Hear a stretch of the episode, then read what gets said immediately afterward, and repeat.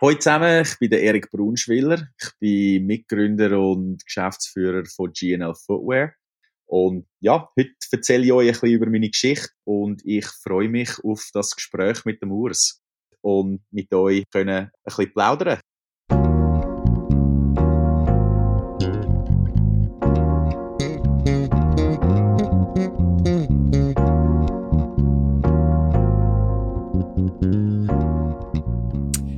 Leadership made simple. Leadership-Erkenntnis aus der Praxis für Praxis. Mein Name ist Urs Lüthi.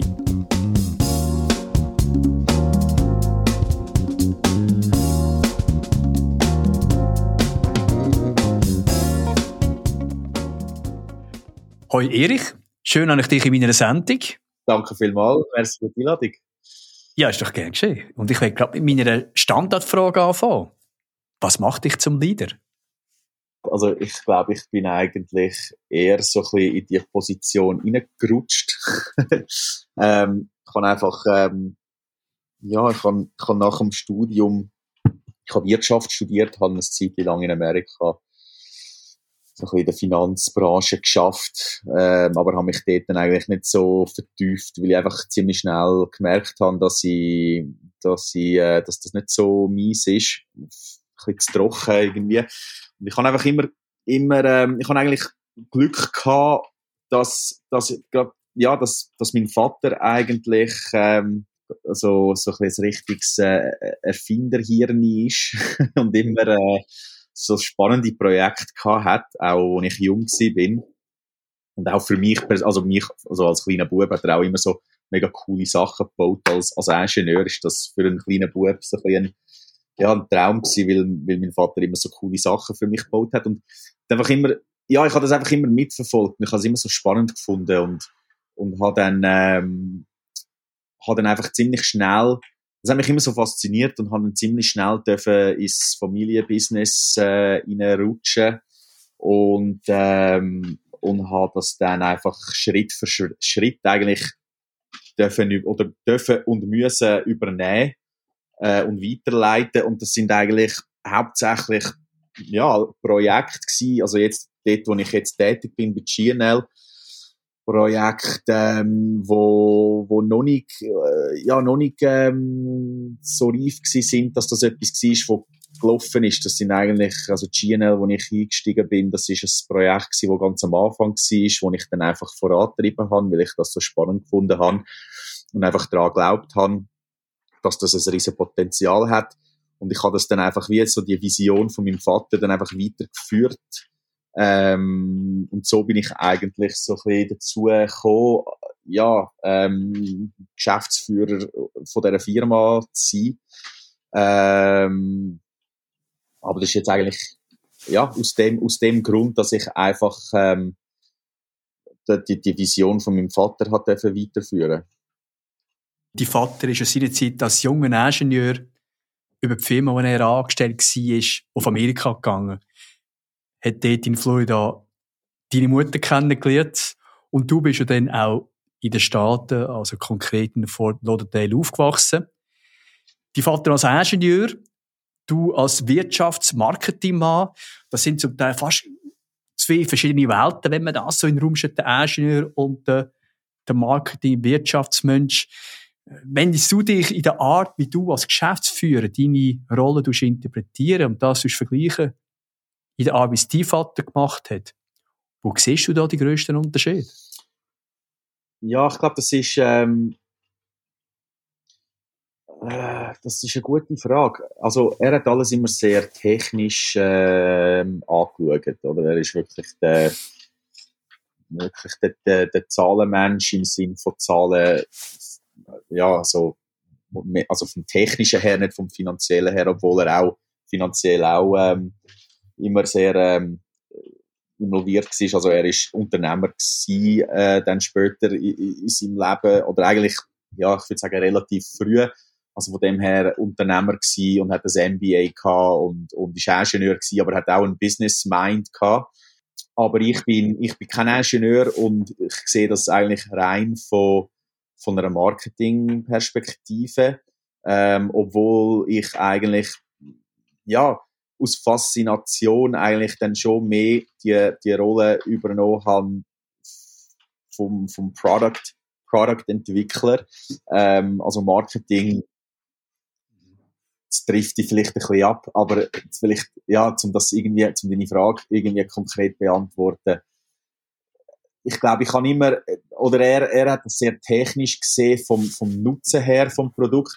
Ich kann immer, immer auch so ein bisschen mehr das gesehen vom Produkt und wie man das am kann bringen mit Emotionen und Design und, und so Sachen. Und, ähm, dort haben wir am Anfang auch äh, Diskussionen gehabt, zum Teil. Ähm, äh, also natürlich, äh, ja, so die typisch Vater-Sohn-Diskussionen und, äh, und junge Generation, ältere Generation. Ähm, aber das, das, äh, das hat eigentlich nur geholfen, weil ich meine, er hat Punkte gehabt, die wirklich sehr wichtig sind und ich habe dann vielleicht auch etwas hineingebracht, wo, wo er nicht gesehen hat, aber wo auch wichtig ist und das hat sich eigentlich schlussendlich eigentlich immer sehr gut harmonisiert. Ich habe da vor mir einen, einen Zeitungsartikel, wo er einen GNL-Store, also einen Laden eröffnen und du stehst neben deinem Vater, dein Vater stolz, du bist am Strahlen. Äh, ich glaube, auf der einen Seite haben wir ja die, unterschiedlichen Welten, vom Ingenieur zum Marketing, Mann, wo manchmal vielleicht mit der Fantasie durchgeht und auf der anderen Seite aber auch die Erkenntnis, man kann sich sehr gut ergänzen. Ich glaube, die Vater sieht das genauso und äh, das sieht man aus seinem Gesicht an, wie er da Freude hat. Äh, wenn du vielleicht dein Leben noch einmal kurz reflektieren, ich meine, ich habe mich auch gefragt, als ich das Gespräch vorbereitet habe, wieso kommst du in die Schweiz und tust das da aufbauen, wieso gehst du mit so einem Produkt, mit dem GNL-Schuh nicht zuerst auf Florida und probierst den dort zu lancieren? Was ist der Grund gewesen?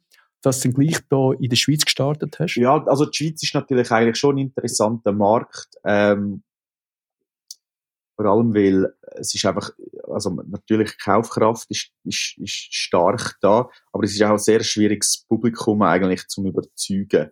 Die Amerikaner sind vielleicht ein, bisschen einfacher zum Überzeugen am Anfang. Ähm, aber das ist alles sehr schnelllebig dort und ähm, so ein bisschen trendbasiert. Und ähm, für mich ist es einfach wichtig, einen, einen qualitativen Brand aufzubauen, äh, wo langfristig verhebt und, und nachhaltig kann wachsen. Und ähm, der Schweizer Markt ist für mich einfach interessant gewesen, weil ja, es ist ein kleiner Markt, aber aber sehr ähm, ich, ich habe das Gefühl, wenn man es in der Schweiz kann schaffen, dann dann dann hat man auch ziemlich Chancen im Ausland, ähm, einfach weil der Schweizer so schwierig ist, von etwas Neues zu überzeugen. Aber wenn er dann einmal überzeugt ist, dann, dann, dann bleibt er auch quasi das Leben lang treu. Ähm, und von dem her ist, ist das, ist das äh, interessant gewesen. Und ich kann einfach, ja klar, ich meine, in der Schweiz haben wir, haben wir Swissness, das Swiss Technology, Swiss Engineer, das kommt weltweit sehr gut an. Die Schweiz steht für Innovation und Technologie und, und, und Unternehmertum und, und äh, und ähm, ja, das ist für unsere Brand eigentlich wichtig, dass wir ein Schweizer Brand, äh, Schweizer Marke developed in Switzerland sind, auch weil der Erfinder ein Schweizer ist. Mhm. Ähm, wir haben natürlich ja, Wurzeln in Amerika, aber, ähm, aber ähm, die Grundidee kommt von einem Schweizer Ingenieur ähm, und die ganze Story ähm, ist, ja, ist in der Schweiz aufgebaut und, und ich glaube, das, das, das müsste das, das verhebt. Ähm, und, und, ähm, und das ist einfach auch das Ziel gewesen, zum, zum, zum klein und, und, also klein anfangen. Am Anfang sind wir wirklich einfach das Familienbusiness gewesen. Wir sind immer noch also wir sind immer noch sehr klein und das Familienbusiness, aber wir haben jetzt, äh, auch, äh, außenstehende Investoren und, und, und Kapitalerhöhungsrunden äh, gemacht. Und wir haben internationale Ambitionen. Aber es ist einfach wichtig für uns gewesen, dass wir einfach wirklich einen, einen, einen sauberen Brand in der Schweiz zuerst aufbauen und dann von dem dann äh, expandieren. Wenn du deine Art, wie du Führung interpretieren würdest, beschreiben, ähm, auf was leistest du vor allem Wert in der Führung der Mitarbeiter? Was denkst du, was ist dein Bestreben? Was ist besonders wichtig? Also wir sind, wir sind im Moment drei Leute. also ich habe äh, zwei Mitarbeiter. Ähm, das Jahr werden wir wachsen. Wir sind jetzt ähm, wir sind jetzt äh, schon, schon neue Leute am, am, äh, am Suchen ähm, und werden das Jahr wahrscheinlich ähm, sechs, so, etwa sechs Leute sein, gemäß, gemäß unserem Businessplan. Ähm, und ja, für mich ist es einfach wichtig, oder, dass wir, dass wir ein gutes Team sind, ähm, dass wir ähm, ein Team aufbauen von, von Leuten, wo ja, ich würde sagen, es ist ziemlich, eine, es ist eine flache Hierarchie bei uns im Moment. Ähm, ich los, also ich höre sehr gerne zu. Ich muss jetzt nicht jemanden anstellen, wo, wo Experte ist in seinem Bereich und dann ihm sagen, was er zu tun hat oder wie er seinen Job muss machen. Also ich stelle lieber jemanden ein, wo, ja, wo, wo, wo mit dem, wo, wo, wo weiß, was er macht und, und, und ich eigentlich etwas davon kann lernen, quasi. Weil, ähm, ja, wir brauchen Experten, wir brauchen Experten im Vertrieb, im Marketing, ähm, in, der, in der Buchhaltung, in äh, all, all, die, all die verschiedenen Areas. Und ich glaube, als Unternehmer vor allem ist das äh, sehr wichtig, dass man, ähm, ja, dass man einfach eine, eine neue Zusammenarbeit hat mit, mit, mit den Leuten im Team und ähm, dass man einfach offen ist. Ich meine, klar, man hat eine Vision, man ist der Geschäftsführer, am schlussendlich sagt, muss, muss man entscheiden, wo man durchgeht groß und ganz die Vision, also das, das treibe ich voran. Aber, ähm, aber unsere Mitarbeiter, die, die, die bringen alle ähm, ihr Know-how zum, zum Tisch und, und, ähm, mhm. und ich, ich, ich bin sehr offen auch für, für gewisse Vorschläge, für, ähm, für, für Verbesserungsmöglichkeiten, ähm, all diese Sachen oder ich glaube, so wie ihr aufstellt, wenn ich euer Produkt sehe, das grundsätzlich ja sehr innovativ ist, äh, Firmengröße, dann denke ich, wird es eh auch wichtig sein, dass ein Mitarbeiter, der wirklich irgendwo auch den, ja, ich, das fast in der DNA inne hat, die Freude an dem Produkt. Also man braucht nicht einen, der ganz spezifisch in einem Bereich der Beste ist, sondern irgendwo auch der Generalist, der sich nicht schade ist, einmal eins aus dem Marketing im Lager arbeiten oder aus dem, aus dem Verkauf im Vertrieb oder meinst du etwas ausliefern? Also, ihr müsst Leute haben, die auch mit Herz und Seele dabei sind. Also, wir sind wie eine kleine Familie. Und das ist, ähm, das ist auch wichtig, dass wir all, das, äh, ich meine, jeder, jeder, ja, wir, wir, wir sind, wir sind, äh, jeder hat seine Job Description, aber jeder macht auch ein bisschen alles. Also, ähm, wir haben auch, ja, jeder hilft ein bisschen mit oder wenn, wenn, wenn es irgendetwas ist, wo, wo nicht in seinem Bereich ist, dann, dann, dann hilft man einfach mit. Aber das ist bei einem Startup, ähm, habe ich das Gefühl, meistens der Fall. In einem kleinen, in einem, in, oder in einem, in einem KMU, ähm, kleines Business, kleines Startup, äh, da helfen einfach alle mit und, und ziehen am gleichen Strick und, und ähm, ja, für uns ist natürlich auch wichtig, dass dass alle Faszination haben fürs Produkt. Also wir legen sehr viel Wert darauf, dass, dass, dass die Leute, die bei uns im Team sind und dazukommen, Gesundheit und Sport bewusst sind. Also die, die müssen das auch können leben und ja. wenn man es wenn kann leben und das Produkt versteht, dann hat man auch Freude daran dass, am Produkt und das, das kommt dann auch so über. Also das ist dann schon für uns auch ein wichtiges Kriterium, dass, dass, ähm, dass alle ein bisschen gleich ticken im, im Team für das, was, was, was GNL eigentlich steht. Du hast ja ganz am Anfang Gespräch gesagt, dass du eigentlich in die Rolle als Geschäftsführer fast in nie gerutscht bist, zuerst hast Welle. Ähm, was ist denn, wenn man das Zeitrad ein paar Jahre zurückdreht, so als kleiner Eric, vielleicht noch in der Zeit, wo du in Fort Lauderdale unterwegs bist, was war denn ursprünglich mal einst dein Berufswunsch gewesen? Das hat sich immer geändert, aber ich kann, äh, als, als kleiner Bub habe ich immer äh, Marine Biologist werden, weil ich bin so fasziniert von, von Tieren und vor allem von, von ähm, Fisch und, und Delfin und alles und ich habe das Meer einfach so geliebt. Und das ist eigentlich so mein, mein Traum als, als Bub. Ähm, aber ich bin ehrlich gesagt nie so der, der Musterschüler gewesen. und ähm, habe mich ein bisschen für andere Sachen interessiert und auch viel Sport gemacht und so. Und habe dann, ähm, ja, bin dann einfach ähm, bin ein bisschen einen anderen Weg gegangen. Aber, aber ähm, das wäre wahrscheinlich, ich bin immer noch sehr in so Sachen interessiert, also Tier und, und Natur und ähm, das Meer und Berge, also das, das, das liebe ich. Also ich glaube, das, ähm, das wäre wahrscheinlich, wenn ich, ja, das ist, das ist, das, das ist so ein bisschen mein, mein, mein Traumberuf gewesen als, als, jung, als junger, ja. junger Eric. Also jetzt hast du nicht unbedingt Salzwasser um dich herum, jetzt hast du eine Lage, du hast Marketingplan. Was ist denn das, was dich grundsätzlich heute in deiner Aufgabe als Geschäftsführer motivieren? Motivieren? Ich glaube, für mich ist ähm, eigentlich eben die Vision von meinem Vater können weiterzuführen und, und, schauen, und, und, und sehen, wie das Geschäft wächst. Und ähm, also für mich wäre es die größte Belohnung, wenn irgendwann einmal äh, GNL auf der ganzen Welt bekannt ist und das Logo und das Produkt und und und, ähm, und wir ein Qualitätsprodukt auf dem Markt haben, wo, wo, wo wirklich bekannt ist. Also ich freue mich extrem. Also jedes Mal, wenn ich jemanden sehe mit GNL-Schuhen rumlaufen, das ist, ähm, das ist immer mehr und mehr.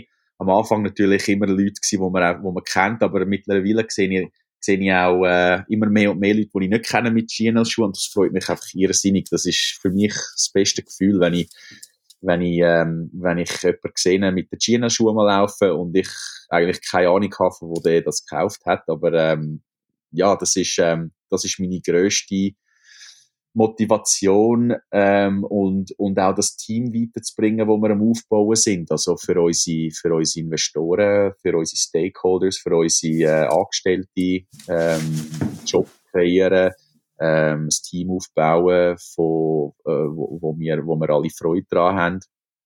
Du hast vorhin erwähnt, dass du an und für sich auch das, also ich würde sagen, auch als einen Erfolg kannst anschauen, wenn du die Vision von deinem Vater kannst weiterführen. Aber so, wie ich jetzt dich kennengelernt habe, wenn ich dich einschätze, wirst du eine selber Idee haben, irgendwo auch deine Visionen. Was ist denn das, wenn jetzt du aus Zeit da könntest, jetzt zurück und vorzählen, gehen wir jetzt in fünf Jahre. Was wäre für dich ein Erfolg, wenn, wenn in fünf Jahren was erreicht wäre mit der GNL? Also ich glaube, für mich ist der Erfolg äh, das Kundenfeedback. Also das ist, das Produkt ist für uns extrem wichtig ähm, dass wir das Produkt können weiterentwickeln können, dass wir uns verbessern können in Sachen äh, Innovation, Technologie, aber auch Qualität, Kundenservice. Ähm, das ist etwas, wo für uns enorm wichtig ist. Und ähm, ich glaube, wir werden nie einfach stehen bleiben. Ähm, wir werden das Produkt unbedingt weiterentwickeln. Ähm, es funktioniert jetzt so wie es ist, sehr gut, aber es gibt immer Verbesserungsmöglichkeiten und es gibt sicher immer neue Ideen, wie man es verbessern kann oder zusätzlich ähm, ja, vom Design her oder von der Funktion her kann ausbauen. Mhm. Ähm, wir haben schon ein paar Ideen, wo wir am entwickeln sind, wo wir am testen sind. Ähm, also von dem her macht das vor allem extrem viel Spaß. Das ist eigentlich das, was für mich am meisten Spaß macht, ist das Product Development und Research und Development und neue Ideen haben, eventuell auch neue, neue Patente oder ja, wer weiß und, äh, und einfach das Produkt weiterentwickeln. Und, äh, und, und, und das Feedback vom, vom, vom Benutzer. Also wir wollen Produkt machen, wo, wo wirklich auch das Versprechen. Ähm, wo, also, wo, wo eigentlich das erfüllt, was wir versprechen. Und, und darum ist, äh, ist Feedback von den Kunden für uns auch im, im, im, äh, im Fokuspunkt, wenn es dann um äh, Produktentwicklung geht. Deine Führungsspanne ist ja noch einigermaßen überblickbar bei zwei Mitarbeitern. Das heisst, es, es gibt viele Aufgaben, die ich einfach weitergeben kann. Also man hat jeden Tag mit neuen Situationen, neue Herausforderungen was ja in der sogenannten Startup-Phase auch irgendwo spannend und interessant ist. Was sind denn Themen, die dich als Geschäftsführer am meisten herausfordern? Wo, wo sind die Sachen, die dich vielleicht manchmal auch Grenzen bringen oder wo dir, wo dir am meisten Kopfzerbrechen bereiten? Ich glaube, Zeit. Also, ich, wenn ich mehr Zeit hätte, dann könnte ich, könnte ich mehr arbeiten, mehr Schuhe verkaufen Nein, aber das ist wahrscheinlich das, was mir im Moment am meisten fehlt und auch mit so einem kleinen Team. Aber wenn es etwas ist, was Spaß macht, dann ist es auch nicht so tragisch. Aber ich habe eine Familie und ich versuche auch so viel Zeit mit meiner Familie zu verbringen wie möglich. Das ist für mich sehr wichtig. Also ähm, ja, das, ähm, das ähm, ich glaube für mich persönlich das Schwierigste ist, dass ich einfach mal kann abschalten kann, weil ich bin eigentlich ständig dran. Also auch wenn ich nicht im Büro bin, ich denke, das ist einfach immer, einfach immer in meinem Hinterkopf. Aber ich glaube, das ist bei jedem Unternehmer so, dass, ähm, dass man einfach ständig als, als Business denkt und, und äh, manchmal muss ich mir auch so ein bisschen daran erinnern, dass ich auch, wenn ich daheim bin, muss präsent sein und, ähm, und nicht ständig als Business muss, soll denken. Das, mhm. das ist für mich sehr schwierig. Gut, aber ich glaube, das ist doch eine Herausforderung, die immer mehr Leute betreffen tut. Also, ob ich ein Unternehmer bin, ob ich Angestellter bin. Ich kann mir jetzt aber vorstellen, in deiner Situation kommt das noch mehr zum Tragen. Also, die Belastung vom Geschäft. Wie gesagt, es sind drei Personen. Ich werde da ja auf von zwei Mitarbeitern willst du auf sechs Mitarbeiter gehen. Also da kann ein paar Sachen auf dich zu. Da kann man nicht einfach heimgehen und wie ein Lichtschalter umschalten dann bin ich ganz daheim. Ähm, wie machst du das, dass du, wenn du in der Familie bist, wirklich in der Familie bist, dass du wirklich auch abschalten kannst? Weil sonst glaube ich auch, sonst läuft der GNL-Motor. Der läuft irgendwo im Hintergrund immer mit. Was, was, was hilft dir, dass du einmal eins kannst, eine Auszeit nehmen und deine Gedanken auf ein anderes Thema fokussieren? Das ist eine gute Frage. Ähm, ich glaube, man muss sich einfach bewusst sein und ähm, also was mich eigentlich, was mich einfach hilft, ist, dass ich ähm, ja, wenn ich zum Beispiel am Wochenende, ähm, also ich, ich könnte wahrscheinlich ständig im Handy hineinschauen und E-Mails lesen und E-Mails beantworten, aber ich mache es mir einfach zum Punkt. Und das kennen viele Leute, oder? Aber ich mache es mir einfach äh, zum Punkt, dass ich vielleicht einfach eine Stunde pro Tag übers Wochenende einfach her sitze und arbeite und dann schalte ich einfach ab bis, mhm. bis, äh, bis zum nächsten Tag, wo ich dann wieder eine Stunde zum Beispiel daher sitze und E-Mails schreibe. Aber ähm, das hat mir, ähm, ja, das ist ein guter Tipp von einer guten Kollegin von mir, ähm, dass man einfach, weil sonst, also das, das, das treibt mich einfach an in Wahnsinn. Also früher habe ich, bin, ich, bin ich einfach ständig auf dem Handy gewesen und habe ständig E-Mails gelesen und bin irgendwie, ja, du, du könntest, klar, könntest wirklich 24 Stunden am Tag arbeiten. Es gibt immer etwas zu tun und du musst dir einfach die, die, die Zeiten nehmen, wo man dann einfach sagt, okay, jetzt stelle ich einfach ab und konzentriere mich auf Familie oder ich versuche mehr Sport zu machen. Ähm, manchmal ist es einfach gut, mal, mal spazieren zu gehen oder, oder joggen oder, ähm, oder im Fitness, im Kraftraum und einfach wirklich abschalten und etwas anderes denken oder so ein bisschen die Hobbys wieder führen, ähm, Sport schauen, ähm, ja, einfach so ein bisschen ein paar Hobbys. Ich glaube, es ist wichtig, ein paar Hobbys zu haben, wo, ähm, wo man dann einfach ähm, ja, regelmäßig versucht, so viel wie möglich zu machen, dass man einfach auch so ein bisschen im Kopf kann abschalten kann. Jetzt gehe ich vielleicht ein bisschen näher. Wir sind eine fünfköpfige Familie.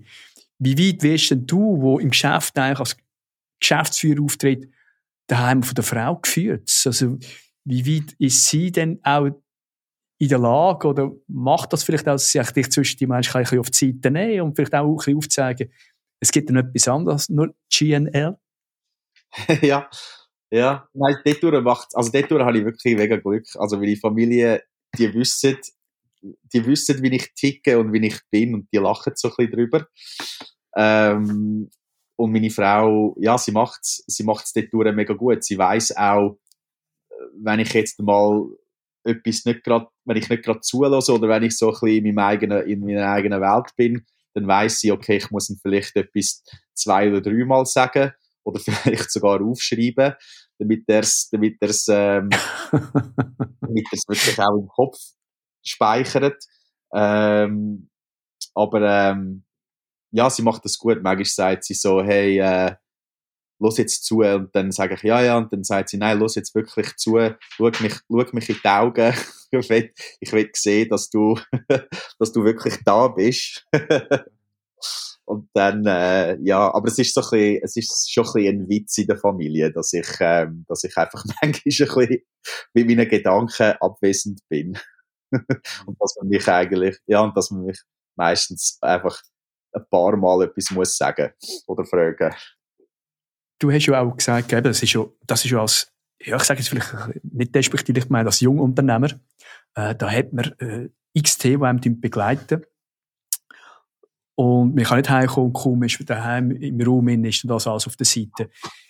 Gibt es denn auch Themen, die dich manchmal so belasten, dass das auch zur Nacht mal kann zu einem Thema werden wo vielleicht dabei sogar aufwachen tust und an dem du schon mal anstudieren? Ja, sicher. Also, klar, ich glaube, man denkt immer an die Zukunft. Vor allem auch, wenn man Kind hat. Hm. Ähm, und ja, ich, ich glaube, also Unternehmer sein ist nicht einfach. Man hat, äh, man hat äh, weniger Sicherheit. Ähm, und ja, ich glaube, es gibt natürlich immer Ups und Downs. Es gibt Zeiten, wo, wo, wo man wirklich das Gefühl hat, wow, jetzt läuft es wirklich wie verrückt. Es gibt aber dann auch Zeiten, wo man so ein bisschen im Zweifel ist und denkt, oh nein, jetzt haben wir wieder irgendein Problem oder ich weiß jetzt auch nicht mehr weiter, wie, wie ich, oder ich weiß nicht, wie ich das Problem kann lösen. Ähm, und ja, ich glaube, man muss einfach auch so ein bisschen gewisse Sachen trennen. Ich glaube, man muss einfach auch bewusst sein, das ist Business, dass wenn, wenn, wenn jetzt etwas passiert oder wenn jetzt irgendwie, ich weiß auch nicht, also für mich ist einfach das Allerwichtigste, dass wir alle gesund sind und dass die Familie, dass es der Familie gut geht und dass die Familie gesund ist und alles andere ist, äh, ist secondary und ähm, klar, das Ziel ist, dass, dass wir Erfolg haben mit, ähm, aber ähm, wenn das jetzt nicht der Fall ist, dann äh, das ist auch schwierig, das Ganze irgendwie können zu trennen, aber ähm, ich glaube, es ist wichtig, dass man das einfach irgendwie auf irgendeine Art kann trennen und wenn man weiß, dass man auch die Unterstützung von der, von der Family hat, in guten und in schlechten Zeiten, dann hilft das sicher auch. Und ich, ich finde den Punkt schon noch interessant, dass die, die Phase, die man hat, es gibt doch so Phasen, da hat man den Eindruck, ich weiß zwar nicht warum, aber es läuft einfach. Es geht wie alles, so, man ist so im Flow innen, Produkte werden praktisch aus der Hand gerissen und man kommt dann irgendwo auch ähm, mental in ein Höch, wo man den Eindruck hat, es gibt keine Aufgabe, die ich nicht kann lösen kann. Und so gemein von hinten, ohne dass angekündigt wird, kommt zu einer Welle, wo wieder nichts geht. Und wir hätten den Eindruck, oh je, wie kommt das raus? Äh, habe ich das richtige Produkt? Bin ich die richtige Person? Also das ist, so wie du das beschrieben hast, das ist etwas, was äh, vielfach immer wieder vorkommt. Also wenn ich auf einer Welle bin, wo nach Uhrzeit ist ja, geht es mir darum, wie kann ich das hoch äh, beibehalten. Wenn du aber so in einer Welle bist, wo vielleicht ein bisschen mit ja, Selbstzweifel konfrontiert bist oder dir Sorgen machst oder dann wirklich sogar so weit kommt, dass man zur Nacht auf den Wecker schaust und denkst, oh je, erst zwei und ich bin immer noch wach. Wie klingt es denn dort, wenn, wenn, so der, wenn so der Anflug ist von Unsicherheit, so aus dieser Phase wieder rauszukommen? Wie gehst du dir vor? Ich weiß nicht, ich glaube, man muss einfach so ein bisschen die Mentalität haben, dass es, dass es, ähm, dass man einfach, dass man, dass man weitermacht. Ich glaube, das ist auch so ein bisschen das amerikanische Denken, äh, man muss einfach immer wieder aufstehen und weitermachen. Ähm, wenn, man, wenn man nicht aufsteht, ähm, dann kann es auch nicht weitergehen. Du hast eigentlich so etwas angesprochen, das ich eigentlich von mir aus schon äh, ins Spiel bringen Darum ist das natürlich herrlich. So der kulturelle Unterschied vom, ich sage jetzt, Amerikaner und Schweizer. Mhm. Und du hast vorhin gesagt, man muss einfach immer wieder können aufstehen Und ich glaube nicht, dass ein Schweizer dir würde sagen, dass das falsch ist ich, ich persönlich kann dir mit was wir uns Schweiz im Speziellen manchmal schwer tun, ist, überhaupt umzukehren. Also weißt, ich glaube, es braucht auch eine Kunst, mhm. richtig können umzukehren. Also nicht ein, ein Umkehren als etwas Fatales, Endgültiges anzuschauen, sondern das eigentlich das Umkehren. Ich wollte das nicht provozieren, ich wollte es eigentlich unnötig machen, aber dass ich das als einen, einen Bestandteil vom Lernprozess sehe. Mhm. Ähm, wo ich, so nach meiner Erfahrung, mit meinen Bekannten, die ich in den Staaten habe, wo das nicht ungewöhnlich ist, dass ich das eine oder andere Projekt, ob es ein Unternehmen ist oder was auch immer, in Sand setze, um dann basierend auf dieser Erkenntnis wieder einen Schritt machen, ein neues Projekt und das noch besser zu sein. Wir bei uns haben irgendwo manchmal Mühe damit, dass überhaupt ein Umkehren gar nicht passieren darf, dass das also etwas, äh, etwas darstellt, wo mich als Person prägen, wie man ihn auch verloren hat. Kann dort auch der Unterschied sein von der amerikanischen zu der Schweizer Mentalität? Ich weiss es nicht. Ich glaube, dort bin ich schon eher so ein bisschen die Schweizer Mentalität. Also ich kann auch so, ja, ich mache mir eigentlich auch eher Sorgen zum Umkehren, ähm, würde ich sagen, als viele Amerikaner, die einfach probieren und machen und keine Angst haben zum, zum Umkehren. Ähm, dort bin ich wahrscheinlich schon ein bisschen vorsichtiger. Ähm, ja, das, das ist ein guter Punkt. Also, ich habe es eigentlich noch nie so richtig so überlegt. Aber ähm, ich glaube, das ist auch etwas, was mich einfach auch so ein bisschen vorantreibt. Ich möchte nicht umkehren. Und mhm. ich gebe einfach alles, dass, dass das nicht passiert. Und, ähm, aber mit dem Hintergedanken natürlich, dass wenn das passiert, dass, ähm, dass man immer wieder kann aufstehen kann. Ja, ich glaube auch, dass nicht jedes Umkehren ist ja gleich dramatisch. Es gibt natürlich auch Umkehr-Varianten, die dann ähm, nicht so einfach ist, um dort raus wieder können, gestärkt rauszukommen. Ja. Aber wenn ich da so ein Beispiel kann bringen ich mache ab und zu in Seminaren, wenn es um das Thema äh, Hartnäckigkeit geht, wenn es darum geht, Selbstmotivation zum, oder vielleicht auch grundsätzlich das Thema vom Change, äh, habe ich vor ein paar Jahren angefangen, dass ich ab und zu mit den Teilnehmern jongliere. Oder der Punkt ist, wenn ich mich das frage, wer von euch kann jonglieren? Da gibt es einen Haufen, ja, ich habe es auch schon probiert, so halbwegs, aber es hat nie richtig funktioniert. Und dann sage ich ihnen, die Mehrheit der Teilnehmer wird heute so, wir können mit drei Bällen jonglieren. Und das klingt man eigentlich auch immer. Manchmal die ganze Truppe, manchmal nicht alle. Die Mehrheit kann mit drei Bällen jonglieren. Weil das ist durch primär eine Frage von der Technik. Es ist keine Hexerei, es sieht ein bisschen äh, speziell aus, wenn man es noch nie gemacht hat, es ist keine Hexerei. Und wir haben daraus ganz gute Erkenntnisse ziehen. Und eine, und darum bringe ich das Beispiel auch damit zu tun. Wenn ich lernen jonglieren muss ich akzeptieren, dass die ersten paar Mal gehauen oder gestochen ein Ball wird abkehren. Mhm. Ich werde mich mehrmals müssen bücken, um einen Ball aufzunehmen. Und wenn ich mit dieser Denke nicht klarkomme, darf ich nicht lernen jonglieren. Also wenn ich die Erfolgserlebnisse habe, muss ich aber auch akzeptieren, dass ich zwischendurch einen Fehler mache, basierend auf dem Fehler mir Gedanken mache und nachher gestärkt in die nächste Runde gehen. Und das ist, glaube ich, das, was oft uns im Weg steht. Ich meine, ich gehe nicht einfach auf gut Glück eine Firma aufstellen und um sie dann in einem halben Jahr oder in einem Jahr wieder können zuzumachen. Aber es gibt also die kleinen äh, Misserfolge oder Erfolgserlebnisse, die wir aber auch weiterbringen können.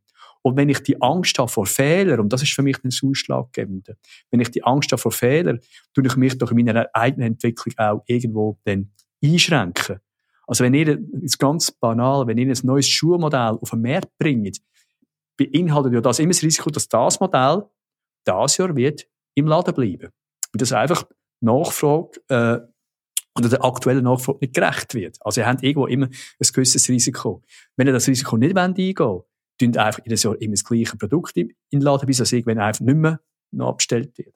Also ist es doch irgendwo auch der Umgang mit Fehlern, dass ich auch in der Lage bin, mhm. Fehler zu machen und basierend auf diesen Fehlern dann können weiterzukommen. Mhm. Ja, klar, nein, das ist sehr ein guter Punkt. Also, das, das ist auch, also das, das ist, das ist auch in, in der, ja, wenn du willst sagen, Modebranche, ist das, äh, ist das eigentlich immer wieder, also man, man muss immer wieder etwas probieren. Neue Designs, neue Farben, gewisse Sachen haben wir das Gefühl, auch, das wird extrem gut ankommen, es kommt überhaupt nicht gut an. Gewisse Sachen denken es wird überhaupt nicht gut ankommen, es kommt extrem gut an. Ähm, also dort durch, ja, man muss immer, ja, und auch mit der, ja, mit Werbekampagne und alles, also man muss immer, man muss immer etwas probieren und vor allem auch, wenn man etwas Spezielles will haben, dann muss man einfach auch mal den Mut haben, um etwas Spezielles zu machen und schauen, ob das überhaupt gut ankommt oder nicht. Man weiß es eigentlich erst dann, wenn, wenn es dann so weit ist, dass es, dass es auf dem Markt ist. Ähm, aber das ist wirklich ein guter Punkt, ja. Also da, da sind wir eigentlich im Tagesgeschäft immer konfrontiert mit, äh, mit dem. Wenn du dich beschreiben als Mensch, als Geschäftsmann, als Geschäftsführer, als Mitglied von dem Team, das ihr sind, was würdest du sagen, was ist deine Stärke? Ich weiß nicht, da müsstest du wahrscheinlich die Mitarbeiter fragen.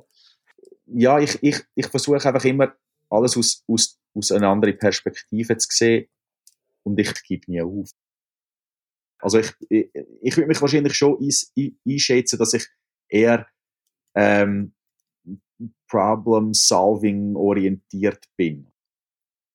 Du hast jetzt schon ein paar Jahre Erfahrung, seitdem als du zurück bist aus der Stadt, wo du jetzt mit der GNL, mit dem Baby unterwegs bist. Du hast jetzt auch erklärt, was dir auch wichtig ist, ähm, was du auch gut kannst.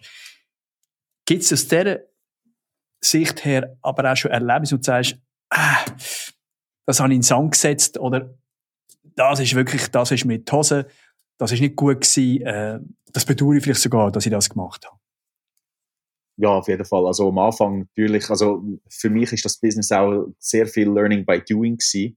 Die Schuhbranche ähm, ist für mich am Anfang auch neu gewesen und auch, äh, ja, ich habe ich hab gewisse Sachen mit, miterlebt und, und, ähm, und schon ein bisschen Know-how gehabt, aber es ist auch extrem viel einfach Learning by Doing gewesen. Und ähm, ich habe am Anfang wirklich, ja, lustigerweise zurück zu dem Thema, eigentlich viel einfach ausprobiert.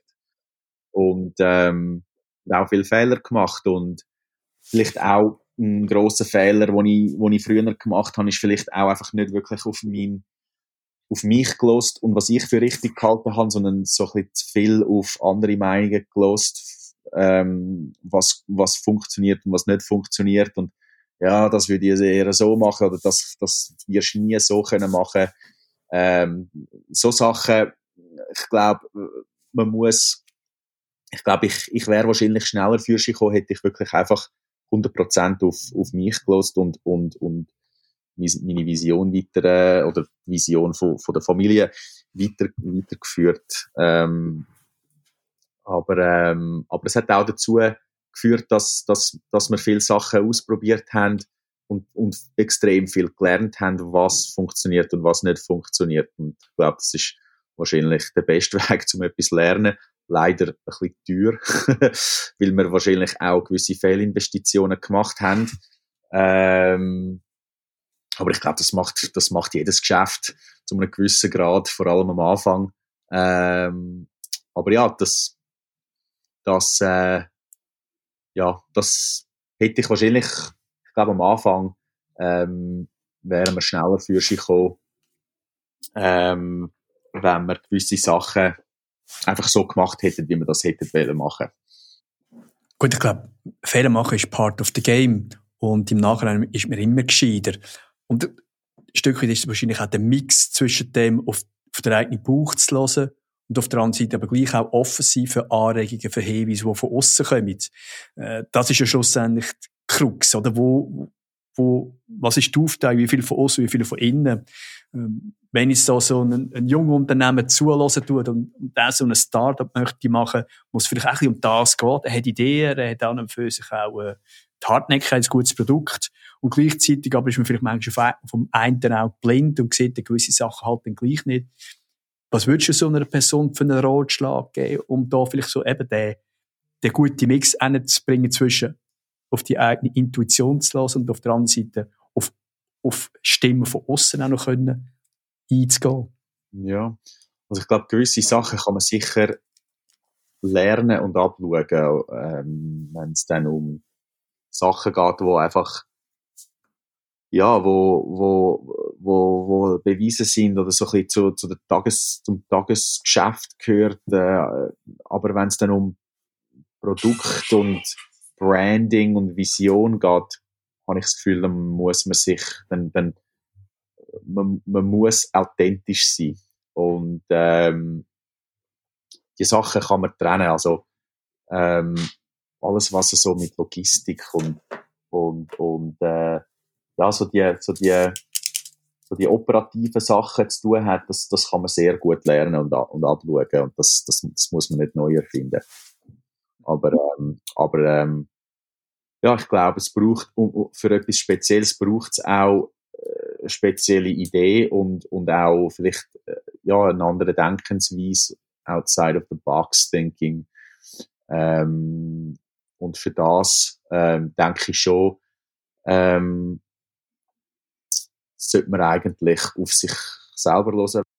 Also, also wenn ich so kann abbrechen, das für strategische, visionäre, strategische, dass man dort mehr auf den Bauch hören soll und dann aufs Operative, auf das tagtägliche Umsetzen, was darum geht, vielleicht auch mit Spezialwissen, dass man dort durchaus auch von Hilfe von außen kann annehmen und sich dort dann auch unterstützen lassen.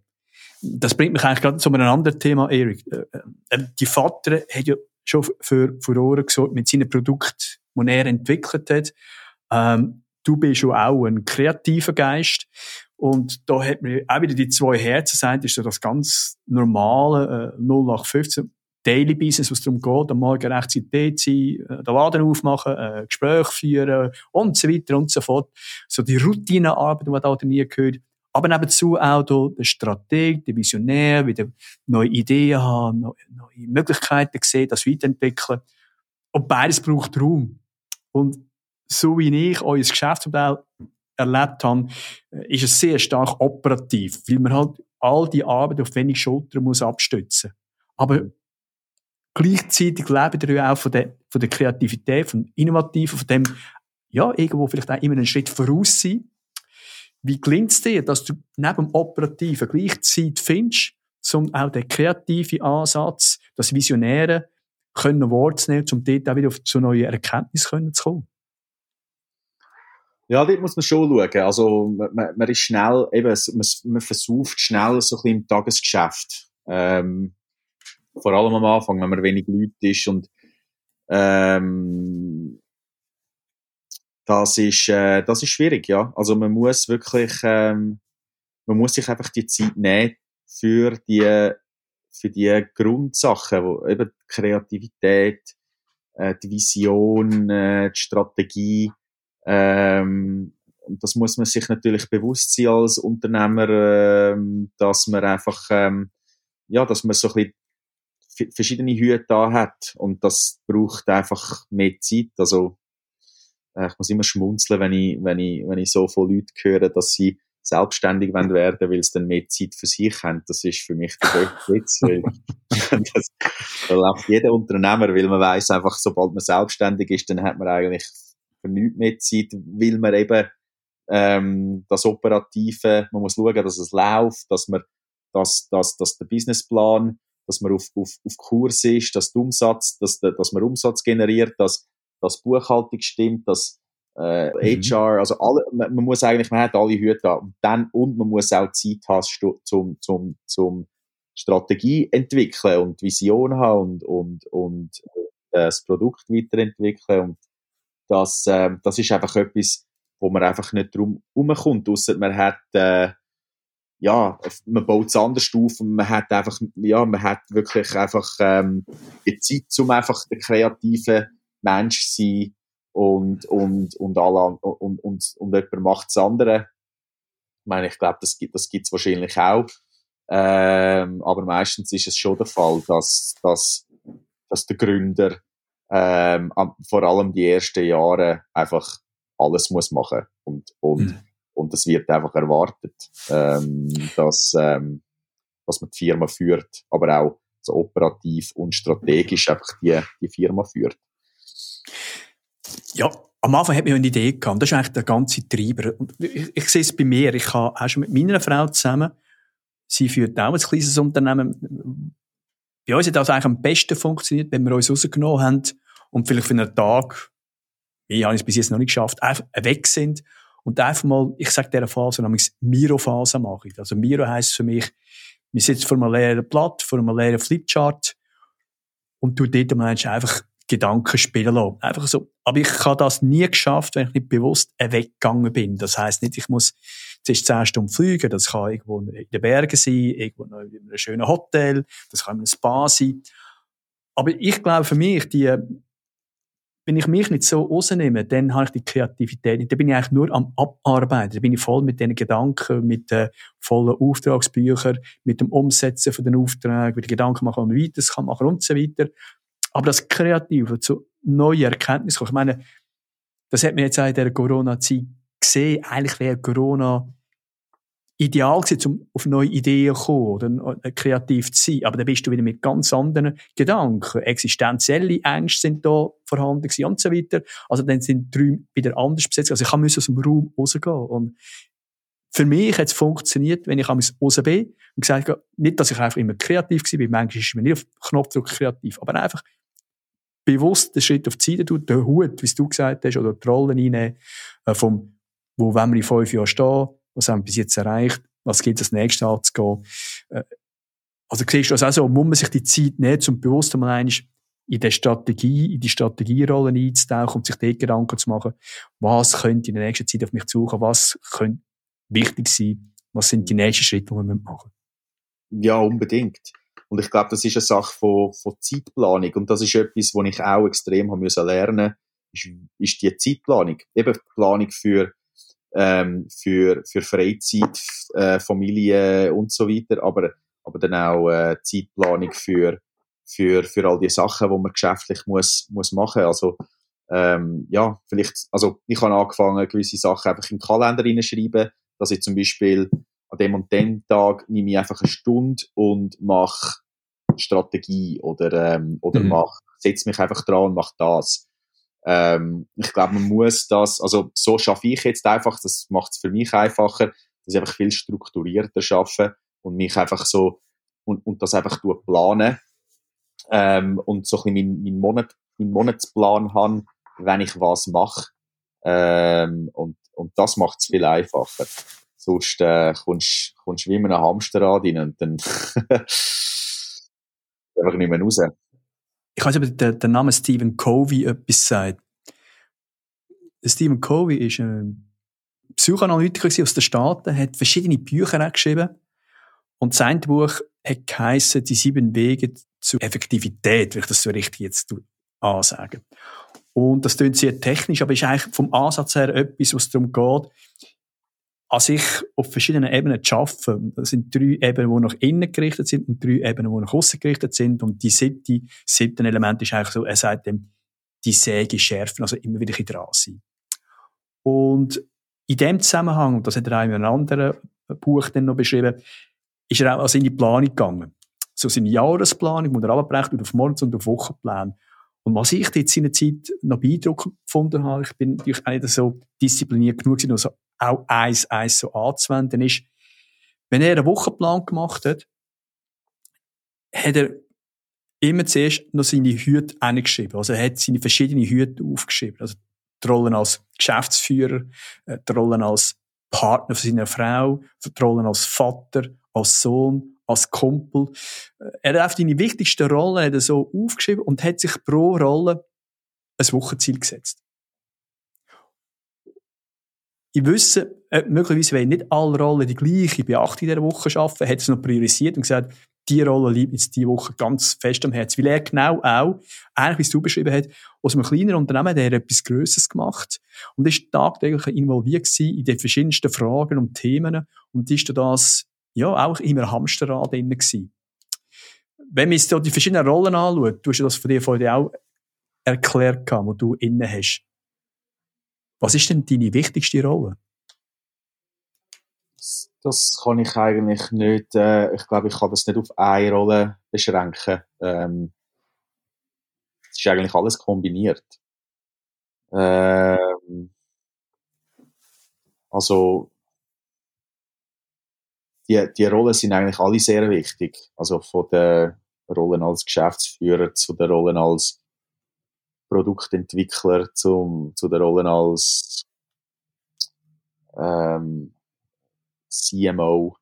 Ähm, die, müssen alle, die müssen alle richtig gemacht werden. Und es ist wie eine Firma, die Mitarbeiter hat, sind alle extrem wichtig in dem, was sie machen. Aber du hast auch die Rolle, Erik, als Partner von deiner Frau und du hast auch die Rolle als Papi vom Kind. Also das, ah, logisch. Oder, also, oder ja, klar. Die also, Rolle muss man ja irgendwo in Einklang bringen. Ja, also also wenn ich das vergleiche, privat und geschäftlich, das sind meine Rollen als, als, äh, als Familienvater, das ist natürlich das Allerwichtigste.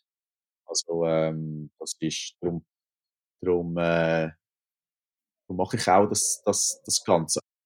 Weißt du, ich finde, ich bin schon so weit gewesen, jetzt habe ich die Phase nicht mehr so, weil meine Kinder sind auch schon älter, aber bei meinen vier Kindern habe ich auch schon, bin ich wirklich noch und kann Agenda ein Kind bewusst eingeschrieben, weil ich einfach gewusst, okay, da, da ist jetzt ein bisschen ruhig gewesen, da habe ich jetzt ein zu wenig investiert, ein zu wenig Zeit genommen. Ich habe, oder nicht so verstehen, für jedes Kind gibt es einfach ein Zeitbudget, aber ich habe gewusst, wenn ich mir eine gewisse Zeit vornehme, dann ist die Woche wieder vorbei und ich habe es wieder nicht gemacht. Also, ich habe dort sogar, ich bin sogar so weit gegangen, ich habe manchmal sogar ein Zeitfenster reserviert gesagt, dort mache ich etwas mit dem Kind. Weil ich sonst einfach im Daily Business bin oder einfach in anderen Themen unterwegs bin. Äh, weil eben all diese Rollen und all die Hüte sind manchmal mit so in einem stetigen Kampf, wer ist jetzt der grösste Hut und wer muss jetzt als Erster angeleitet werden. Ja. Nein, das versuche ich schon. Äh, also, äh, ich habe ich hab früher sehr viel, auch als ich heimgekommen bin, einfach immer weiter, also weiter geschafft und, und das Nacht gegessen und dann nachher weiter geschafft. Ich habe auch viel, ja, ich habe es mir wirklich müssen so ein bisschen zum, zum, zur Aufgabe machen, dass ich einfach schaue, dass ich, ähm, ja, wenn ich während der Woche jetzt nicht viel Zeit mit der Familie kann verbringen, dass ich einfach die Tage, wo ich frei habe, Samstag und Sonntag, ähm, dass ich einfach die Tage für die Familie reserviere. Ähm, die Kinder sind in der Schule, ähm, mein, mein jüngster Sohn, mein, mein Sohn, gut, ich habe ich hab zwei Stiefkinder und einen Sohn und äh, mein, mein Sohn ist, ist drei Monate alt. Ähm, also von dem her kann ich noch nicht Snowboard fahren mit ihm oder, oder, etwas, oder so etwas machen. Ähm, also, aber mit, mit, äh, mit meiner Frau und mit meiner Stiefkind, äh, wenn ich, wenn ich, ich schaue einfach, dass ich, ähm, ja, dass ich einfach, dass ich, wenn ich, wenn ich übers Wochenende die bin, dann bin ich auch, dann bin ich auch für sie da und und äh, dann setze ich das auch als meine Priorität. Ähm, ist auch immer ein bisschen schwierig, wenn man, wenn man irgendetwas dran ist, um Computer oder ein E-Mail oder irgendetwas Wichtiges, dass man dann irgendwie so ein bisschen, ja, dass man, dass man die Familie so ein bisschen abstoßt, so, hey, ich muss jetzt etwas machen, das ist mega wichtig. Aber eigentlich muss man schon ein bisschen zurück, zurückdenken und sagen, hey, eigentlich ähm, ist Familie doch das Wichtigste. Und ähm, was jetzt vielleicht ja für für, ähm, für einen Fünfjährigen, was jetzt für, für mich vielleicht nicht wichtig ist, ist für ihn extrem wichtig. Und ähm, die Zeit verbringen oder irgendein Spiel spielen oder ähm, das ist, ähm, das hat eine völlig andere Bedeutung für, für, ein, für ein, ein Kind als für einen Erwachsenen und das, ähm, das muss man, das muss man schon, ähm, die Zeit muss man einfach nehmen. Ja, du hast eigentlich vier Kinder, oder? Deine zwei Stiefkinder, du hast deinen Sohn und du hast deine Schuhe. Das ist ja auch im Prinzip ja. ein Baby, das man mitträgt, das tut wachsen. Ja, ja, und ein Hund. Wir haben einen Hund, der ist, Hund? Äh, ja, ja, der Ronny, ein, ein Labrador. Der ist jetzt äh, zwölf. Also der ist auch, der ist ähm, ein, ein älteres Kaliber, ähm, aber immer noch gut Weg. Aber eigentlich ist der Hund eine Form von Therapie, oder? Im Sinne von einer Achtsamkeitsübung. Also im Wissen, wenn ich mit dem Hund unterwegs bin, auch können den Fokus voll auf den Hund geben und dann nicht an x anderen Sachen nachstudieren. Das könnte auch eine gute Übung sein. Ja, ja, ich denke es auch. Oder manchmal ist es ein bisschen mühsam am Morgen, wenn es schifft, um mit ihm rauszugehen. Aber, aber äh, es gibt vor allem, wenn man im Stress ist. Aber, aber es ist schon, ja, man ist so ein bisschen gezwungen, um ein bisschen in der Natur rauszugehen und ein bisschen laufen und ein bisschen manchmal, manchmal gehe ich allein mit dem Hund laufen. Gut, meine Frau macht es eigentlich viel mehr als ich, weil sie mehr die ist. Ähm, aber am Wochenende und am Morgen und so, dann, ist, dann bin ich dran. Äh, meine Stieftochter Stella, sie geht auch viel mit dem Hund laufen. Aber die Zeiten, wo ich dann mit dem Hund unterwegs bin, bin ich meistens allein und dann habe ich auch einfach so ein bisschen die, die Zeit im Wald, um ein bisschen zu denken. Das tut auch extrem gut. Ich weiss, ob du, ob, ob du für das so Zeit hast, wäre noch meine letzte Frage. Ähm, ich tue gerne lesen und in dem Zusammenhang tue ich gerne auch so Tipps, Büchertipps so weitergeben, wie zum Beispiel vorher mit dem Stephen Covey. Äh, wie hast du mit Büchern? Bist du auch einer, der gerne noch liest? Und wenn es so ist, gibt es ein Buch, wo du sagst, hey, das hat mich beeindruckt, das würde ich weiterempfehlen. Also ich, ich tue nicht viel lesen. was ich noch wirklich coole Story gefunden habe, ist ähm, der Phil Knight, das ist der Nike-Gründer, er hat das Buch geschrieben, das ist eine Biografie von ihm eigentlich, es heißt Shoe Dog. Und ähm, ich habe das einfach so faszinierend gefunden. Also erstens will ich, will ich einen Schuhbrand aufbauen, aber auch einfach so von seinem, einfach die Story von deren Aufbau und ähm, und einfach wie, ja, die haben extrem Ups und Downs gehabt und wie man, wenn man einfach so liest, was, was er, was er aufgebaut hat und was heutzutage einfach so aussieht als, ähm, ja, also Nike ist einfach so eine Weltmarke. Ähm, aber von wo das die gekommen sind, das ist einfach, das ist extrem faszinierend, ähm, wie, wie er gestartet ist ähm, und wie die einfach immer weiter gemacht haben und am Anfang ja extrem Schwierigkeiten erlebt haben und und gewisse Sachen äh, Zweifel haben und auch eben Sachen ausprobiert haben und gewisse Sachen einfach gemacht haben, weil sie keine andere Wahl haben. Ähm, und dann, und dann doch zu einem riesen Erfolg gebracht haben, ähm, weil sie einfach immer daran geglaubt haben. Das ist eine sehr inspirierende Geschichte. Ich glaube auch für Leute, wo, wo jetzt nicht, äh, wo kein Interesse haben an Schuhen, ähm, aber einfach, ja, die, die Geschichte von, von, von Phil Knight, ähm, und wie er Nike von nichts aus eigentlich wirklich aufgebaut hat, ist ähm, sehr faszinierend. Ja, ich nehme das nachher dann noch in Texte, dass man dort auch noch den Titel sieht. Aber wenn ich das richtig verstanden habe, eines der Hauptrezepte in dem Zusammenhang, das ist wahrscheinlich auch bei dir so, ist, man muss einen langen Schnuff haben. Ja. Ja, und auch, weißt, auch, auch einfach ein bisschen, einfach ein bisschen anders denken. Die haben, die haben einfach die haben irgendetwas, die haben einfach gewisse Sachen einfach wirklich richtig gemacht ähm, und einfach Problem, also solution-orientiert gewesen. Also wenn ich das gerade als Schlusswort kann benutzen, ähm, also ich kann da wirklich Blumen weitergeben an dich im Sinne von, wenn man deine Schuhe anhat, die sind anders, aber sie sind cool anders und äh, ich tue mich da auch, ich bin wirklich ein GNL-Fan und es kommt von ungefähr, dass ich mit dir das Gespräch gesucht habe, weil auch deine Produkte wirklich absolut lässig und gut sind und ja, anders. Erich, ich danke dir vielmals für das unterhaltsame Gespräch, das lässige Gespräch. Und äh, ich wünsche dir durch alle Böden durch den Erfolg, den du auch verdient hast.